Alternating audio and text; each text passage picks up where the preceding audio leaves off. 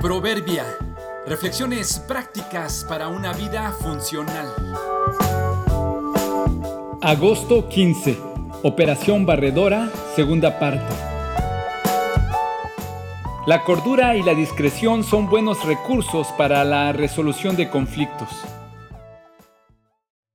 Las barredoras municipales, esos grandes equipos que andan por las calles limpiando los escombros, la tierra y la basura que se acumula principalmente en las uniones entre el arroyo vehicular y las banquetas, recogen gran cantidad de tierra, pero otro tanto en realidad lo dispersan, solo lo trasladan a otro lado.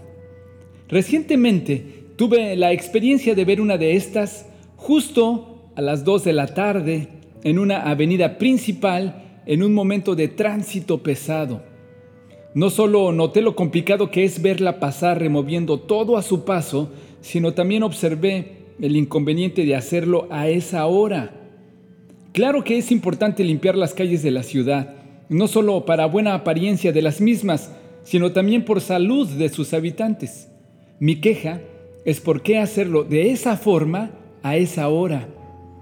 En el caso que observé, esta iba a toda prisa, deteniendo el tráfico, dispersando el polvo y confundiendo a la gente a una de las horas de más tránsito en esa zona. Claro que es importante mantener limpias no solo las calles, sino también nuestras casas y nuestra vida.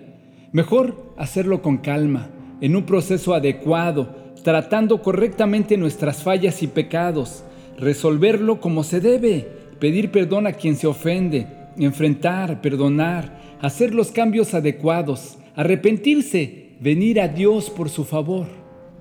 Por alguna razón, a algunas personas les encanta resolver su vida en lugares y en momentos que no se debe, como la barredora de mi relato. Les gusta pasar a toda prisa, hacer alboroto y llamar la atención. Miren, estoy arreglando mi vida, estoy limpiando mi casa, estoy pidiendo perdón. ¿Ya me vieron? ¿Quién sabe si esto sea mejor que nada? Porque al final, cuando se baje la nube y se dispersen los conflictos, habrá que empezar de nuevo, habrá que ir del espectáculo al corazón. Limpia tu vida, ponte a cuentas, háblalo con quien debes, resuélvelo discretamente, no involucres a los que van pasando. Encuentra el momento y la forma adecuada para hacerlo.